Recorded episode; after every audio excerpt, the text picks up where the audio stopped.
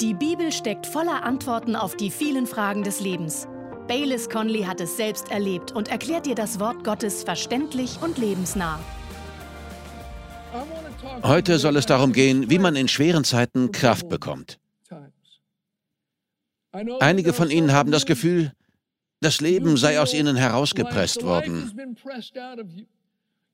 Sie tragen eine Last, die sie vorher nie gekannt haben, und sie scheinen ihr nicht entkommen zu können. Andere haben gerade verschiedene Probleme und fühlen sich, als würden sie untergehen, wenn sie von noch einer Welle getroffen werden. Ich möchte Ihnen sagen, dass Gott heute Kraft für sie bereithält.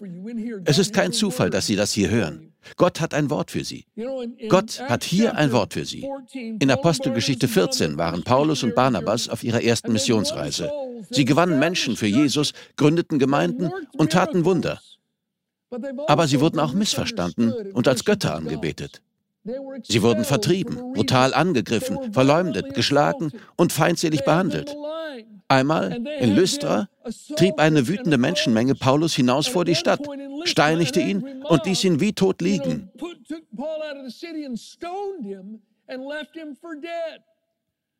Aber Gott richtete ihn wieder auf. Dann gingen sie in die nächste Stadt. Und wir lesen in Apostelgeschichte 14, Verse 21 und 22. Und als sie jener Stadt das Evangelium verkündet und viele zu Jüngern gemacht hatten, kehrten sie nach Lystra, wo er gesteinigt worden war, und Ikonion und Antiochia zurück. Sie stärkten die Seelen der Jünger und ermahnten sie, im Glauben zu verharren und sagten, dass wir durch viele Bedrängnisse in das Reich Gottes hineingehen müssen. Ich liebe es. Sie gingen zurück. Sie stärkten die Seelen der Jünger und ermahnten sie, im Glauben zu bleiben. Genau das möchte ich auch tun. Ich möchte ihre Seele stärken und ich möchte sie ermahnen, weiterzumachen. Glauben Sie weiter, dass Gott gut ist. Treffen Sie sich weiter mit Gottes Familie. Beten Sie Gott weiter an, ganz gleich, ob Sie in den größten Schwierigkeiten stecken, die Sie je erlebt haben. Streben Sie weiter nach geistlichen Dingen. Erwarten Sie weiter, dass sich Gottes Hand in Ihrem Leben zeigt, selbst mitten in der Not. Ich möchte Ihnen heute vier Gedanken vorstellen, die Ihre Seele stärken werden. Sind Sie bereit? Gut, der erste Gedanke. Uns ist im Voraus gesagt worden, dass wir Bedrängnis und Not erleben werden. Wir wissen es. Es ist uns gesagt worden, dass der Pfad schmal und manchmal recht schwierig ist. Wir haben gerade in Apostelgeschichte 14, Vers 22 gelesen, wir müssen durch viele Bedrängnisse in das Reich Gottes hineingehen.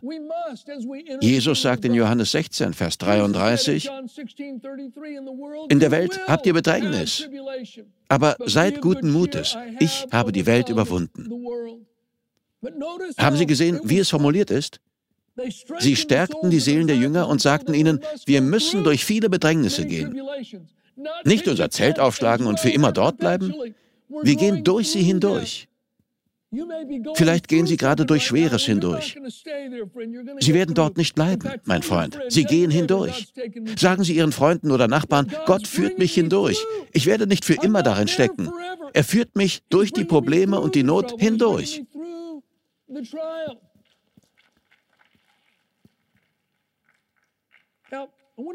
Ich möchte Ihnen etwas aus 1. Thessalonicher 3, Verse 1 bis 5 vorlesen.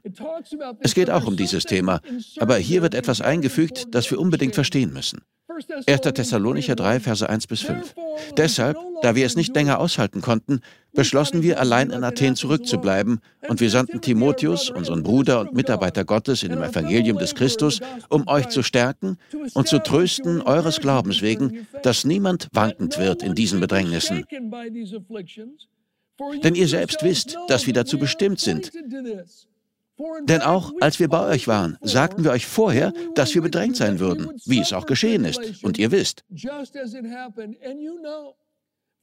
Darum, da auch ich es nicht länger aushalten konnte, sandte ich ihn, um euren Glauben zu erfahren, ob nicht etwa der Versucher euch versucht hat und unsere Arbeit vergeblich gewesen ist.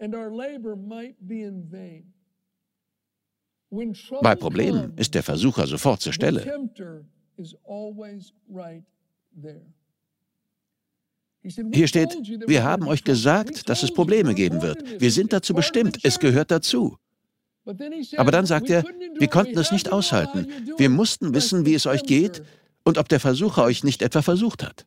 Wenn Probleme auftauchen und Sie schwere Zeiten durchmachen, ist der Versucher sofort da, um Ihnen ins Ohr zu flüstern, Gott ist es egal, Gott ist nicht gut.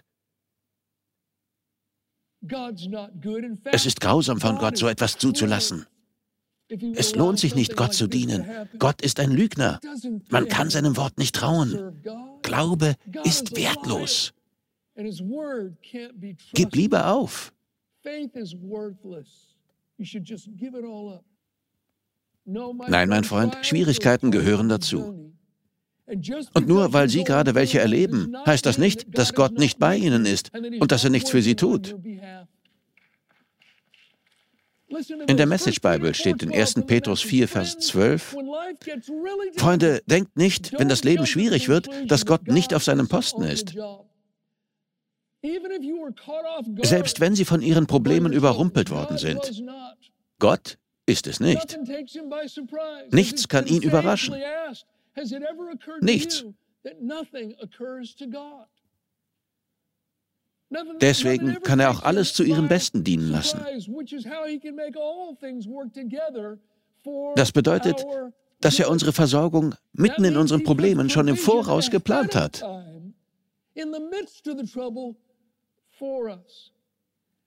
Denken wir an Josef und seine vielen Nöte. Gott hatte in jeder einzelnen für ihn vorgesorgt. Und durch alles, was geschah, folgte er seiner Bestimmung. Durch das, was er durchmachte, lernte er die ägyptische Sprache sprechen, lesen und schreiben. Er entwickelte die Führungsqualitäten, die er brauchen würde. Und schließlich wurde er zum Pharao gebracht und Gott gebrauchte ihn, um seine Familie und einen großen Teil der bekannten Welt zu retten. Mein Freund, Gott ist von Ihren Problemen nicht überrascht. Weder davon, was in dieser Welt passiert, noch davon, was in Ihrem persönlichen Leben passiert. Er möchte Ihnen helfen. Inmitten von all dem hält er die Versorgung für Sie bereit. Und er möchte inmitten von allem, was gerade passiert, durch Sie und Ihre Bestimmung wirken. Der zweite Gedanke ist, in der Bibel steht, dass schwere Zeiten vorübergehen. 1. Petrus 1, Verse 6 und 7. Dann werdet ihr euch freuen, die ihr jetzt eine kleine Zeit, wenn es sein soll, traurig seid in mancherlei Anfechtungen, auf das euer Glaube bewährt und viel kostbarer befunden werde als vergängliches Gold, das durchs Feuer geläutert wird, zu Lob, Preis und Ehre, wenn offenbart wird Jesus Christus.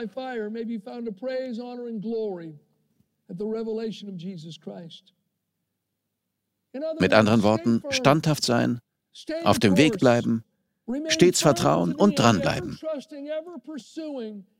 Hier steht, wenn ihr eine kleine Zeit in mancherlei Anfechtungen traurig seid, in verschiedenen Schwierigkeiten, das können finanzielle Probleme sein oder emotionale Not, körperliche Leiden oder die Versuchung zu sündigen.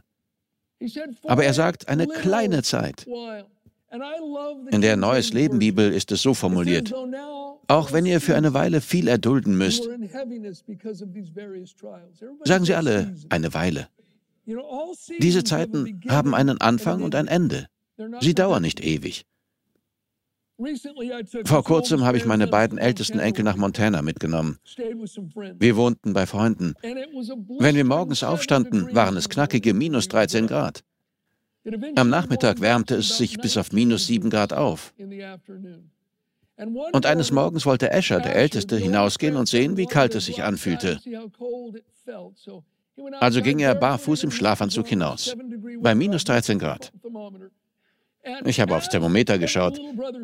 Und wie kleine Brüder so sind, schlich sein jüngerer Bruder Sawyer hinterher und schloss die Tür hinter ihm zu. Asher wollte natürlich wieder zurück. Er war barfuß und im Schlafanzug. Und draußen waren minus 13 Grad.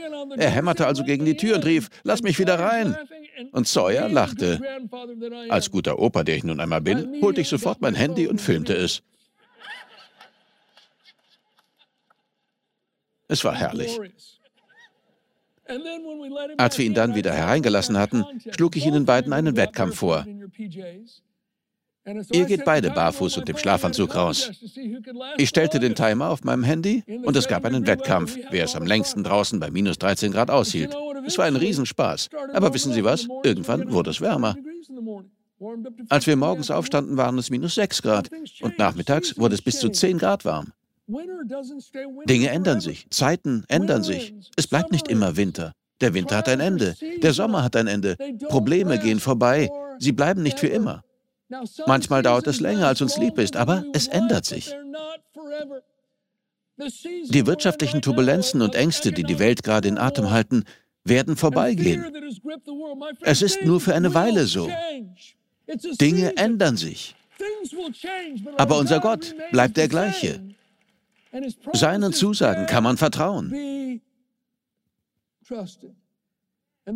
Auch wenn es manchmal länger dauert, als uns lieb ist, wird Gott sich inmitten von all dem um uns kümmern, wenn wir zuerst nach seinem Reich trachten und auf Jesus blicken. Er wird uns weder verlassen noch aufgeben. Er wird sich um uns kümmern. Das bringt mich zu einem dritten Gedanken. Verlieren Sie nicht den Mut, wenn Sie warten müssen. Wenn etwas länger dauert, als Sie erwartet haben, wenn es aussieht, als würde Gott Ihrem persönlichen Zeitplan keine Aufmerksamkeit schenken. Haben Sie schon bemerkt, dass Gott uns in Bezug auf Zeitpunkte selten um Rat fragt? Wir können ihm vertrauen. Sein Wort ist wahr. Aber er handelt stets nach dem Rat seines Willens. Manchmal dauert es etwas länger, manchmal verzögert es sich. Im 4. Mose 20 und 21 gibt es eine wunderbare Geschichte. Mose und die Israeliten hatten Ägypten verlassen. Sie zogen zum gelobten Land. Und der direkte Weg zum gelobten Land führte durch das Land Edom. Das sollte eigentlich kein Problem sein. Die Edomiter waren ihre Blutsverwandten. Sie stammten von Esau ab und die Israeliten von Jakob. Die beiden waren Brüder. Hören wir, wie sie miteinander reden. Mose ließ dem König von Edom sagen, Bruder, wir stehen an deiner Grenze, lass uns durch dein Land ziehen. Wir werden deine Gärten und deine Weinberge nicht betreten. Wir werden nicht einmal Wasser aus deinen Brunnen trinken. Wir ziehen nur in das Land, das Gott unserem Vater Abraham versprochen hat. Doch der König von Edom ließ ihm ausrichten, wenn ihr durch mein Land zieht, werde ich gegen euch kämpfen. Mose ließ ihn noch einmal bitten. Er sagte, Bruder, du weißt, welche Not wir in all den Jahren in Ägypten erlebt haben. Wir bleiben auf der Straße. Und wenn wir Wasser trinken müssen, werden wir es dir bezahlen. Doch der König von Edom rückte mit seinem Heer aus und sagte, versucht es nicht einmal. Also packten Mose und die Israeliten ihre Sachen zusammen, und statt auf direktem Weg ins gelobte Land zu ziehen, mussten sie nun den langen Weg um das Land Edom herumziehen. Das Ziel blieb gleich, aber ihre Ankunftszeit verschob sich.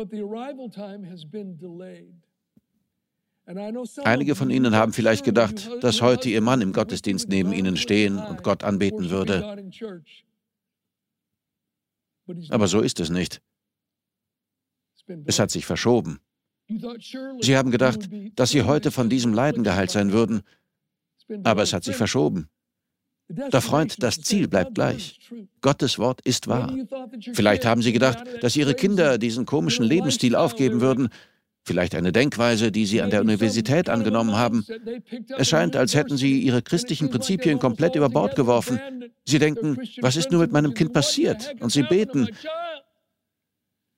Doch das Ziel ist immer noch das gleiche. Gottes Wort ist wahr. Nur die Ankunftszeit mag sich verschoben haben. Verlieren Sie nicht den Mut. Denn als die Israeliten um das Land Edom herumzogen, lesen wir, dass die Seelen der Menschen mutlos wurden und dass sie anfingen, sich über Gott und Mose zu beklagen. Sie sagten, Mose, das ist deine Schuld. Sie beschwerten sich über Gott und sagten, dieses dumme Manna, es ist nutzlos. Freund, wenn Sie anfangen, sich über das zu beschweren, was Gott Ihnen schenkt, dann haben Sie ein Problem. Die Israeliten sagen, Mose, du hast uns hierher gebracht, damit wir sterben. Gott hat uns hierher gebracht, damit wir sterben. Das war seine Absicht. Wir sind ihm gleichgültig. Er ist nutzlos. Dabei hatte Gott sie die ganze Zeit in der Wüste bewahrt, wo es Schlangen gab. Die Bibel nennt sie feurige Schlangen. Es waren Sandrasselottern. Es gibt sie heute noch. In 5. Mose 28 steht, dass ein Land voll solcher Schlangen war. Und als die Israeliten anfingen, sich zu beklagen und die Sprache des Teufels zu reden, nahm Gott seine schützende Hand von ihnen. Viele Israeliten wurden von den Schlangen gebissen und viele starben. Da kamen sie zu Mose und sagten, Mose, wir haben gegen Gott und gegen dich geredet, wir bereuen es. Bitte geh für uns zum Herrn. Und jetzt kommt das Wichtige an der Geschichte. Im Neuen Testament ist davon die Rede. Das zeigt, dass es für uns geschrieben wurde. In 1. Korinther 10, Verse 9 und 10 steht, Lasst uns auch den Christus nicht versuchen, wie einige von ihnen ihn versuchten und von den Schlangen umgebracht wurden. Mord auch nicht, wie einige von ihnen moten und von dem Verderber umgebracht wurden. Murren Sie nicht. Die Schlange ist ein Bild für den Teufel. Wenn Sie anfangen, sich zu beklagen, öffnet das dem Teufel die Tür. Und hier steht, lasst uns den Christus nicht versuchen. Es bedeutet wörtlich, über ihn zu Gericht sitzen. Gott und sein Eingreifen bei unseren Problemen und seinen Zeitplan kritisch zu mustern und zu sagen, hey, du machst deine Arbeit nicht, du machst das falsch. Sich als eine Art Richter aufzuspielen und den Schöpfer dafür zu kritisieren, was er tut und wie er die Dinge führt.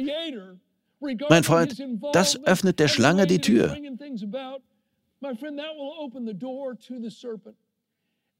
Und einige von Gottes Kindern sind wegen der Verzögerungen auf dem Weg mehr als nur mutlos geworden. Sie wurden von der Schlange gebissen. Das Gift zeigt schon seine Wirkung. Die Bitterkeit hat ihr Herz erfasst. Sie tragen Groll und einen irrationalen Ärger über Leiter in der Gemeinde und über Gott in sich. Satan ist sofort zur Stelle, um die Dinge unverhältnismäßig aufzublasen und unsere Probleme zu vergrößern, wenn wir es zulassen. Was sollen wir also tun, wenn etwas länger dauert, als er hofft? Wenn es scheint, als hänge die Antwort an irgendeinem entfernten Horizont fest und bewege sich kein bisschen auf uns zu. Bleiben wir im Glauben und bleiben wir im Wort. Das Wort Gottes erschafft und erhält den Glauben. Treffen Sie sich regelmäßig mit Brüdern und Schwestern und beten Sie Gott an. Und treffen Sie sich mit Frauen und Männern des Glaubens. Das kann Ihr Leben retten. Was ist das geistliche Gegengift? In der Geschichte von Mose und den Israeliten ging Mose zu Gott und Gott sagte, gut Mose, mach eine Schlange aus Bronze und häng sie auf einen Stab. Jeder, der fest und aufmerksam auf diese Schlange aus Bronze schaut, wird leben.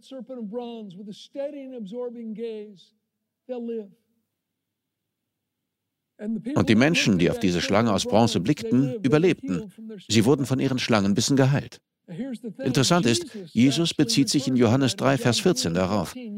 Ja, zwei Verse vor Johannes 3, Vers 16. Da sagt er, und wie Mose in der Wüste die Schlange erhöhte, so muss der Sohn des Menschen erhöht werden. Freunde, wenn wir in Not sind und der Schlange die Tür geöffnet haben, müssen wir auf Jesus blicken und auf sein vollendetes Werk auf Golgatha. Jesus ist die Antwort. Er ist alles, was wir brauchen. Wir müssen unsere Aufmerksamkeit auf ihn richten.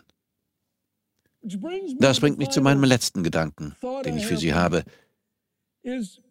Die aktuellen Schwierigkeiten weisen auf die Wiederkunft von Jesus hin. Als Jesus und die Jünger Jerusalem verließen, redeten die Jünger über die Steine und die Schönheit des Tempels. Und sie fragten Jesus, Herr, woran erkennen wir, dass dieses Zeitalter zu Ende geht und dass du kommst?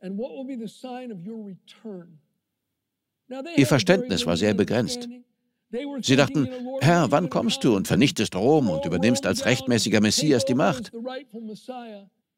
Jesus wusste, dass sie nicht mehr als das begreifen konnten. Also beantwortete er ihre Frage mit Dingen, die direkt bevorstanden und die geschehen würden. Und all das geschah auch. Aber seine Antwort hatte mehrere Ebenen. Er spricht also auch zu unserer Generation. Als sie ihn nach Zeichen für sein Kommen fragten, sprach Jesus über Dinge, die in der Zukunft geschehen würden, als Zeichen dafür, wann er wiederkommen würde. Denn sie wussten nicht, dass er in den Himmel auffahren und ein zweites Mal auf die Erde kommen würde. Und so antwortete Jesus auf ihre Frage nach dem Zeichen für sein Kommen folgendes. Lukas 21, Verse 25 und 26. Und es werden Zeichen sein an Sonne und Mond und Sternen und auf der Erde Angst der Nationen in Ratlosigkeit bei brausendem und wogendem Meer. Damit sind Menschen in Aufruhr gemeint. Während die Menschen verschmachten vor Furcht und Erwartung der Dinge, die über den Erdkreis kommen.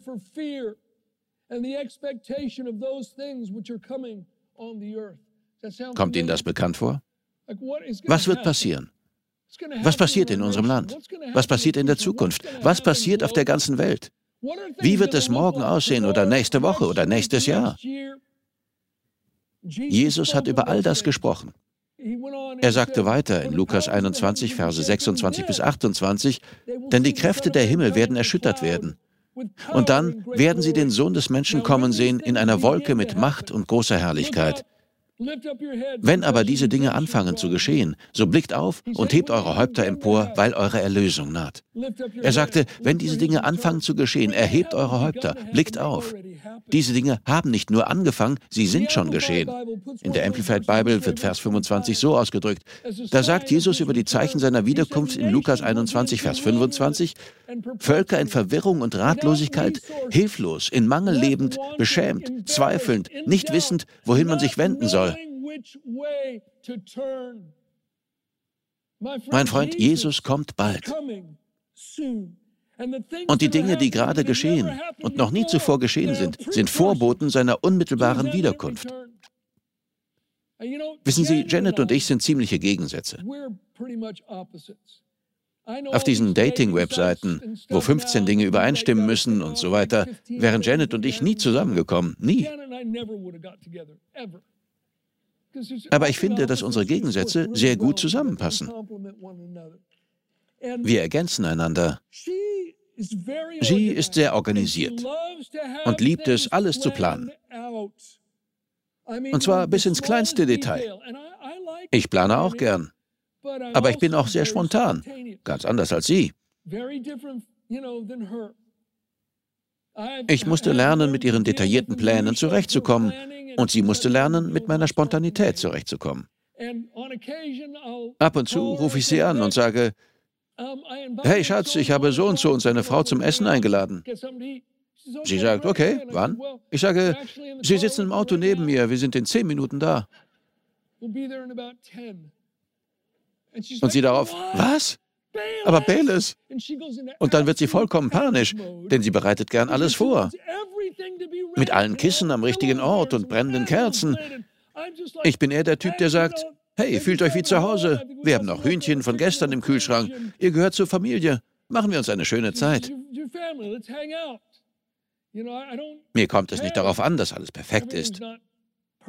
Sie ist da anders. Aber wissen Sie was? Jesus hat angerufen. Er sagt, wenn ihr seht, dass diese Dinge geschehen, dass Menschen in Aufruhr sind, dass Völker nicht wissen, was sie tun sollen, dass Menschen mutlos werden und Angst davor haben, was in der Welt passieren wird. Wenn ihr all das seht, dann erhebt eure Häupter und blickt auf. Freunde, Jesus hat angerufen. Er sagt, ich bin unterwegs.